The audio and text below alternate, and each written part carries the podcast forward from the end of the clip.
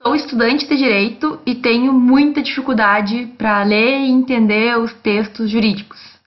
Hoje eu vou falar e vou dar algumas dicas para a gente superar esse problema.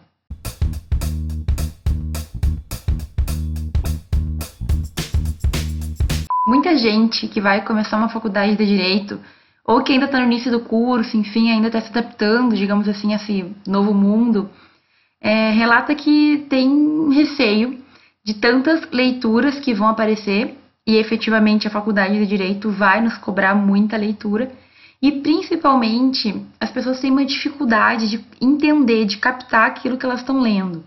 Existem livros jurídicos que a gente vai ter que ler ao longo do, da faculdade, que são mais voltados para uma doutrina específica, e existem livros que são mais, digamos, abertos, não, não chegam a ser uma doutrina sobre direito alguma coisa, mas livros importantes de leitura realmente fundante, então livros que são essenciais para a nossa formação, mas que têm uma linguagem que muitas vezes nos complica.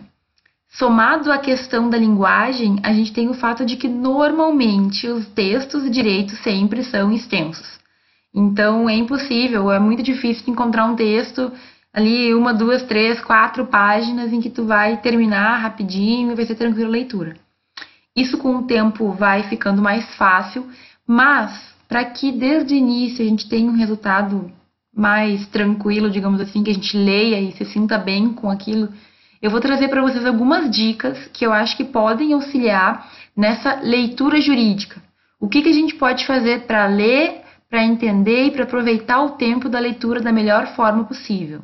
Para não deixar passar a oportunidade, se tu ainda não te inscreveu no canal, faça isso agora. A primeira dica que eu tenho para passar para vocês é que se a gente tem leitura para fazer, nós temos que fazer um planejamento. Então, na faculdade, por exemplo, o professor passou um texto de uma aula para outra. Ele passou na segunda para que na próxima segunda seja discutido ou cobrado de alguma forma. Então, eu sei que eu tenho lá tantos dias, certo? Para fazer a leitura daquele texto. O que, que eu vou fazer?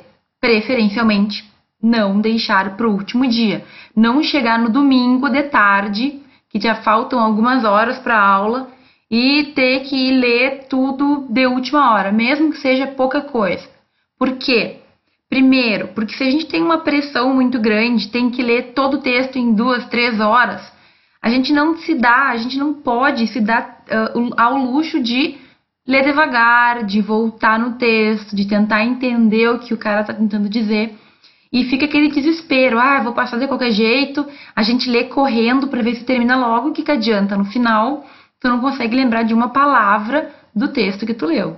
Isso não adianta nada. E outra coisa, a gente demora um tempo para internalizar, digamos, a leitura. Quanto mais profunda é a leitura, mais tempo a gente leva para ir sedimentando aquele conhecimento. Então, é claro que a gente pode ler uma hora antes da aula e deu. Só que muitas vezes a gente não vai gravar nada. É a mesma coisa quando a gente estuda para a prova. Eu até posso deixar para ler todo o livro um dia antes, muita gente faz isso.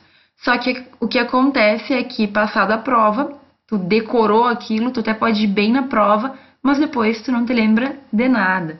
Livros jurídicos voltados para uma disciplina é, ainda a gente pode, sei lá, tentar voltar, tentar aplicar na prova e tu tenha um resultado.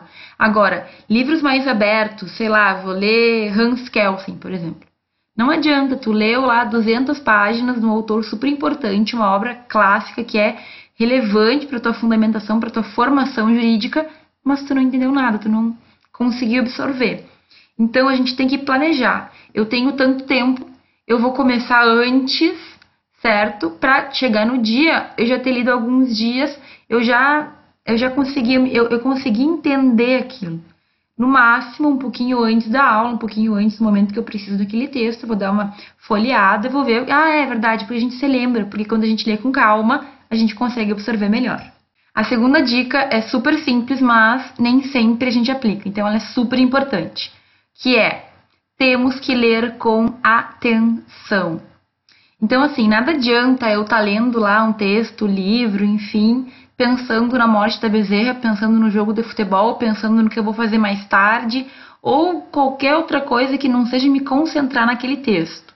Eu sei que isso é bem difícil, às vezes a gente não tá gostando do texto, ou não tá entendendo, ou não tá feliz, etc. Mas de nada adianta eu ficar lá sentado duas horas se eu não tô ali mesmo.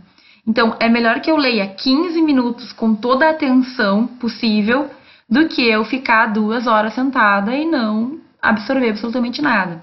Essa dica tem a ver com todas as outras. Só que a gente demora um tempo para entender o que significa efetivamente estar ali naquele momento.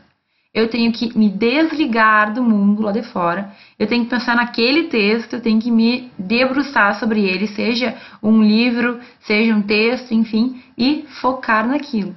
Às vezes é uma leitura no computador, aí a pessoa abre tudo que lembra enquanto está lendo, certo? Eu sei que isso é difícil, acontece comigo também, mas vale mais a pena então sentar e ler alguns minutos do que ficar fingindo que a gente está tá lendo, porque chega no final, tu te sente frustrado. O que que eu entendi afinal do que eu tô lendo aqui há horas e eu não consigo explicar. Se eu não consigo, se eu chegar ao final de um parágrafo, por exemplo, e eu já nem lembrei, não lembro que eu li, eu não consigo explicar aquele parágrafo, eu vou ter que voltar e ler ele de novo certo? Isso é bem importante. É até uma maneira da gente verificar se a gente está aprendendo alguma coisa ou não, se a gente está entendendo. No final do parágrafo, tu conseguiria explicar para alguém ou para ti mesmo o que tu leu? Efetivamente, tu consegue? Se tu conseguir, perfeito, segue adiante. Se tu não consegue, tu vai ter que voltar e ler de novo, porque tu passou os olhos, tu leu, mas tu não entendeu. É a mesma coisa quase que não ler. A terceira dica que eu vou passar para vocês é a seguinte: nós temos que encontrar a melhor forma de fixar o conteúdo durante a leitura. Então, isso vai depender muito de cada pessoa. Eu vou passar o que eu faço para lembrar dos conteúdos. Então, quando eu estou lendo, eu sempre estou ou riscando, ou fazendo um. Ou sublinhando, ou fazendo uma, uma, um círculo naquelas palavras-chave, ou então escrevendo do lado. Quando eu quero muito lembrar do conteúdo sem ter que ler de novo, eu vou escrevendo algumas palavras-chave do lado do, do parágrafo, enfim, para que quando eu passar os olhos depois, eu saiba exatamente o que estava escrito naquele parágrafo. Isso para mim é muito importante. Então, eu risco todos os meus livros. Tem gente que é super contra isso. Tem gente que acha que isso é violar o livro, etc e tal. Só que eu acho que quando o livro é teu, tá? Não pode ser livro dos outros ou o livro da biblioteca. Quando o livro é teu e tu precisa fixar um conteúdo, pode ser também, enfim, textos, não precisa ser só o livro, tu tem que fazer tudo aquilo que for necessário para que tu tenha um melhor entendimento. Eu sou assim, então, no início, quando tinha que apresentar trabalho, por exemplo, ou entender muito bem um texto, porque eu tinha que explicar ele para alguém, a cada parágrafo eu fazia um mini resumo com algumas palavras-chave. Porque chega no final, eu sei exatamente tudo que aquele texto tem. Tem pessoas que vão ser, uh, vão ter melhores, melhores resultados lendo em voz alta, porque tem uma memória auditiva. Então, assim, ela vai lendo o livro e vai escutando sua própria voz e com isso tem uma facilidade maior em lembrar. Cada um vai ter um jeito. O que você tem que fazer? Testar todos eles. Ver qual é a forma que vocês conseguem lembrar, entender e fixar um conteúdo mais facilmente. Cada pessoa vai ter o seu jeito, então tem que testar. A minha última dica é de ordem mais prática mesmo, uma questão que vários alunos de primeiro semestre relatam e é uma preocupação uh, versa sobre palavras difíceis e palavras que eu não sei o significado dentro de leituras de textos e livros jurídicos. Então é muito comum, por exemplo, é, em leituras bem antigas, porque, por exemplo, no primeiro semestre a gente tem que ler livros de pessoas que escreveram há um bom tempo, né? Então eles têm uma, um linguajar um pouco mais difícil e também se utilizam de alguns institutos que a gente nunca ouviu falar, sei lá, termos em latim, por exemplo, ou algumas alguns contratos ou alguma coisa que efetivamente eu não tenho como saber no primeiro semestre. Esse tipo de situação é muito comum. São uh, são minhas primeiras leituras no, no direito, primeiras leituras jurídicas, muitas palavras eu não entendo, eu não sei o que significam, e isso vai truncando a nossa leitura. Então, duas são as dicas, na verdade, essa dica ela tem duas possibilidades. Como resolver esse problema? Primeiro, uma dica que eu dou é: sigam lendo. Uma palavra não vai dificultar a compreensão de todo o texto. Então, sigam lendo. Se chegou no final do parágrafo, não deu para entender, então a gente vai ter que procurar o significado daquela palavra. Mas normalmente, esse tipo de palavra que a gente não conhece, que a gente não sabe o que significa, vão estar presentes nos exemplos que o autor dá. Então, o cara está falando uma coisa lá bem tranquila, aí ele dá um exemplo do tempo do EPA, ou sei lá, usa palavras que a gente não tem como saber o que significa e a gente fica perdido. Isso vai, às vezes, dificultando a leitura. Se eu consigo ignorar aquela parte, pula aquela frase, se eu conseguir ainda assim entender o que ele quis dizer, perfeito, pode seguir a leitura, não vai atrapalhar. Por que, que eu falo que pode seguir a leitura? Porque no primeiro semestre é muito comum a gente não saber algumas coisas. Então, se a cada palavra eu parar para procurar, fica uma leitura muito truncada. Até eu voltar, já me esqueci o que eu estava lendo naquela frase, tem que reler e reler e acaba ficando chato, cansativo, a gente acaba ficando meio traumatizado. Agora, uma outra opção é justamente procurar o significado dessa palavra. Muita gente vai direto para o Google, né? Coloca lá e acredita no que está escrito no primeiro site. Isso é muito delicado, é algo que a gente tem que ter atenção. O que, que eu recomendo para vocês? Primeiro, façam uso de dicionários jurídicos. A gente pode ter um dicionário em casa e a gente pode usar os dicionários jurídicos das universidades, que normalmente vão ser dicionários muito mais amplos, que trazem muito mais termos. Mas nada nos impede de comprar um dicionário jurídico simples. Porque um dicionário bom, realmente é muito caro, ele é muito grande, ele é uma enciclopédia. É bem interessante ter, eu acho que vale a pena. Agora, se a gente não quer gastar dinheiro com isso, dá para ter um dicionário em casa mais simples, que vai, digamos assim, é, ajudar em grande parte né, das nossas pesquisas, e também fazer uso dos dicionários das bibliotecas certo? Dicionário jurídico, ele é mais que um dicionário comum, porque ele não vai dizer exatamente só o que a palavra significa. Normalmente ele apresenta o contexto, ele ensina, ele nos coloca assim, até de certa forma facilita a, entender o que, o autor quis dizer, por que ele usou aquele termo.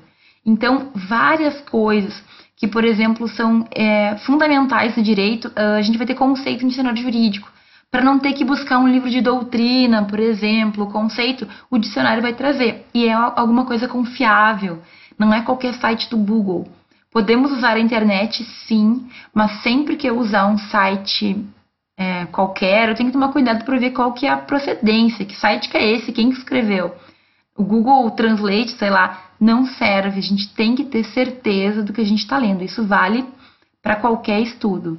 A internet é um mundo maravilhoso, a gente tem tudo nas nossas mãos, mas a gente tem que ver quem escreveu para ver se é confiável aquele conteúdo. Só para esclarecer, existem muitos tipos de dicionário jurídico, muitos tipos mesmo.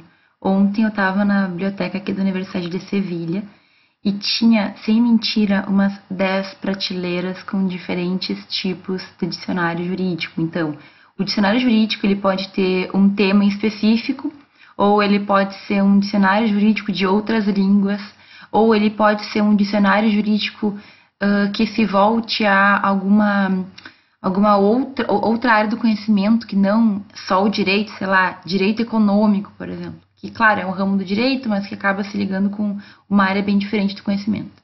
Então, a dica é sempre dar uma olhada no que tu busca, qual é a tua intenção com esse dicionário e aí então comprar um que se adeque às tuas expectativas e também ao teu bolso, né?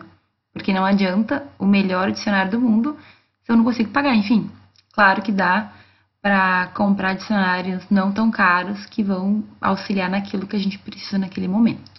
Bom, essas foram algumas dicas. Não deixem de comentar ou perguntar se alguma coisa ficou faltando, não ficou claro.